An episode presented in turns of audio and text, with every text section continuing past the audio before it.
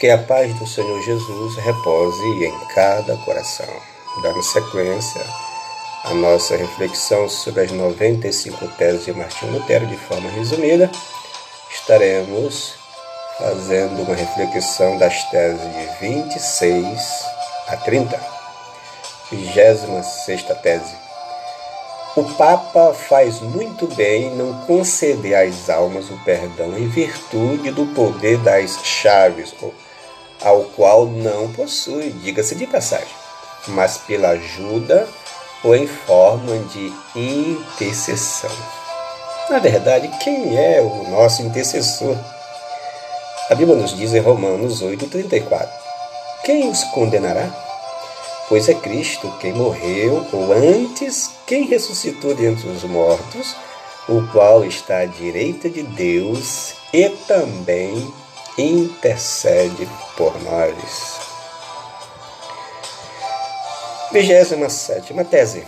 Pregam futilidades humanas quantos alegam que no momento em que a moeda soa ao cair na caixa, a alma se vai do purgatório.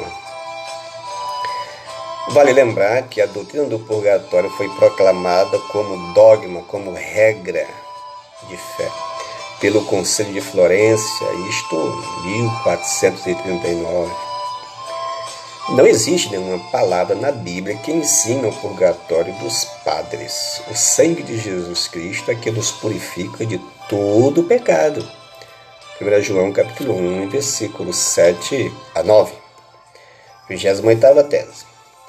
Certo é que no momento em que a moeda soa na caixa, vem o lucro e o amor ao dinheiro, que cresce e aumenta.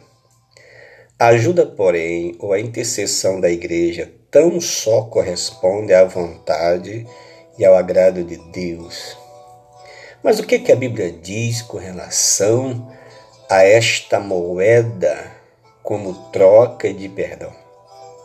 A Bíblia nos diz em Tiago 5, versículo 16 Confessai, pois, os vossos pecados uns aos outros e orai uns pelos outros para serdes curados. Muito pode por sua eficácia a súplica de um justo, ou seja, a intercessão de um justo pode muito em seus efeitos. 29 tese.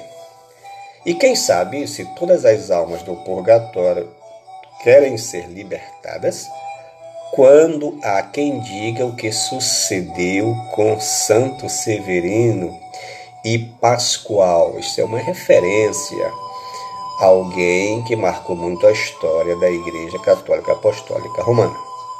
Mas o que, que a Bíblia diz com relação a essa tese? João 14, versículo 6. Disse Jesus: Eu sou o caminho, a verdade e a vida. Ninguém vem ao Pai a não ser por mim? Trigésima tese. Ninguém tem certeza da suficiência do seu arrependimento e pesar verdadeiros. Muito menos certeza pode ter de haver alcançado pleno perdão dos seus pecados. Quem é que tem certeza que seus pecados foram perdoados? Mas a palavra de Deus nos informa que quem não perdoa se coloca debaixo da ira de Deus. Mateus 11, versículo, Mateus 18, versículo 34. A falta de perdão desenvolve um câncer na alma.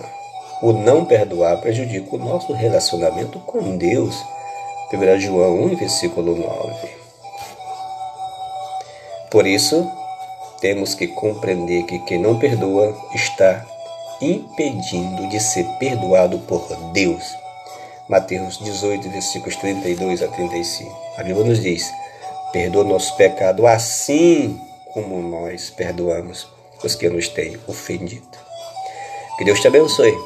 Até o nosso próximo encontro, quando estaremos resumindo as teses de 31 a 35.